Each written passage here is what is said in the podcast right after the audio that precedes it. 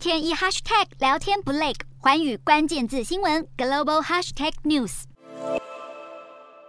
世界上没有一个国家、一个地区的人民会允许不爱国甚至卖国叛国的势力和人物掌握政权。七月一号标记着香港移交主权二十五周年，在盛大的庆典仪式上，中国国家主席习近平发表谈话，内容围绕在“一国两制”的解读，强调北京中央对香港拥有最高管制权。习近平表示，香港不能乱，也乱不起，还声称港人真正的民主时代来临。受他青睐的新任特首李家超带领第六届政府官员在典礼上宣誓就职。李家超相对简短的致辞内容，一面捧住了北京当局，一面喊话香港人民，表示要团结一致，迎接新篇章。在典礼后的记者会上，李家超用广东话重申“一国两制”是个好制度。然而，北京与香港当局如今口中的一国两制，在许多人看来是名存实亡。三年前的反送中游行引爆激烈警民冲突，三年后的今天，香港人民迎来了第一位警察出身的特首。在典礼前的升旗仪式上，香港警队更全面改采中式步操，整齐划一地往习近平政权靠拢。香港由北京中央引领的警治时代也就此揭开序幕。